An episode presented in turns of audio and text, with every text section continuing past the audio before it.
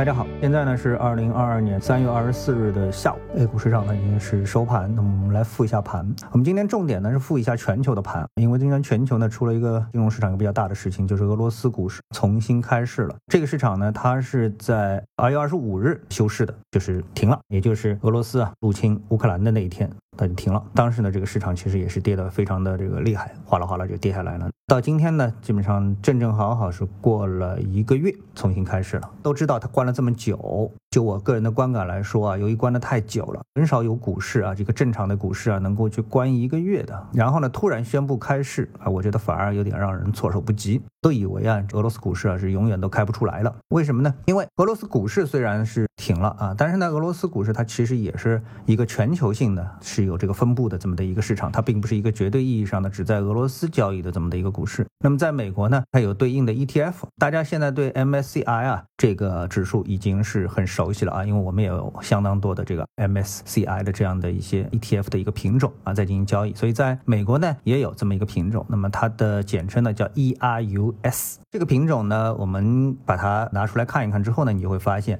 它呢是交易到三月三日，在俄罗斯呢是二月二十五日休市的。那么这个 ETF 交易到了三月三日，然后呢也停牌了。那么到现在呢也不复牌，那么估计呢是再也不会复牌了。为什么呢？因为从走势图上我们也可以看到，这个 ETF 啊，它从最高五十美元以上，战争爆发之后呢，直接跌到了最低近七美元的价位，跌幅呢是在百分之八十以上。所以啊，参考这样的一个跌幅的话呢，我们同比考虑俄罗斯国内股市的一个跌幅，它应该相对应的价位在哪里呢？点位在哪里呢？那么看到俄罗斯股市呢是在接近两千点的位置开始做头，然后一点点点下跌，一直到这个战争爆发。那然后呢也是一根大阴线，最低呢是杀到了接近六百点的一个位置。如果说是纯数学计算的话，以最高两千点来计算，那么应该呢是可以跌到四百点，跌到百分之八十是比较合理的一个点位。当然我们今天看到俄罗斯股市啊。它在低开后啊，有一个高走，那目前的这个点数呢是在近八百八十点附近，所以呢你自己来评估这个价格到底合不合理呢？那么除了这个点位的表现之外呢，我们知道它其实俄罗斯股市啊，它的一个交易规则也是做了很大程度的一个修改。它呢，首先是部分重开，交易时间的改变，我觉得这个并不重要，主要是什么呢？它现在只有三十三只股票啊能交易，然后根据计划呢，持续到四月一日前的相关禁令，那也就一个星期以内呢，外国人是不允许卖出股票的，也不允许卖空啊，就是我们说不能直接做空，就期货做空，只能买啊，不能卖。当然，这个俄罗斯本国人是可以卖的。有一位未来资产基金管理公司的基金经理他说，鉴于俄罗斯股票啊已经被剔除了最重要的基准指数，大致啊，我觉得他指的就是 MSCI，就是把这些股票从这里面去除了，最终指数的所有人都可能面临被迫卖出的这么的一个压力。打比方，这个 ETF 不见了啊，没有了，那么就是要一个被动赎回，因为大家已经不追踪这个指数了，你知道吧？就这个指数已经不在，比如说 MSCI 它的一个管理的基金的产品当中了，没有了。那没有的话呢，你必须得赎回，有多少赎回多少，哪怕只剩下百分之二十，你也得赎回。那这样的话呢，那你赎回的过程实际上就是股票卖出的过程，所以呢，它这个里面就叫被迫卖出啊，有这么一个压力。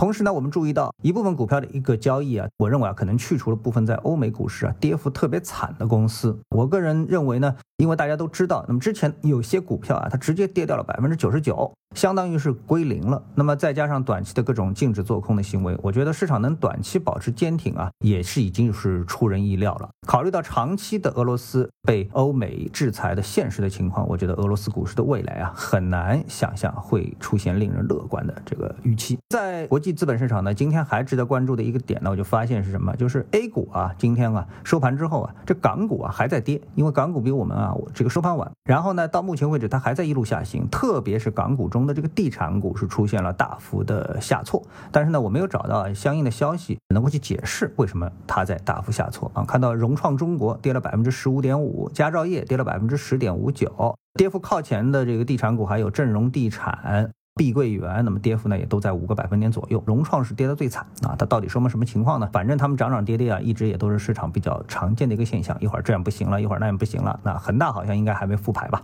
这个债权人也已经是逼到公司门口了。那最后呢，最平淡的，我觉得还是 A 股的指数，经过一天的震荡之后呢，是小幅下跌，上证指数呢是跌了百分之零点六三，盘中确实是也找不到什么特别持续的热点，除了在中午我们跟大家说的医药类的 ETF，它的走势结构相对还比较坚挺之外，那其他呢真的是没什么干点的地方，只能说 A 股真的是太能盘了，一直在盘，就是不肯选择方向。今天呢，我们对市场的解读呢就到这里，我们明天的时间再见。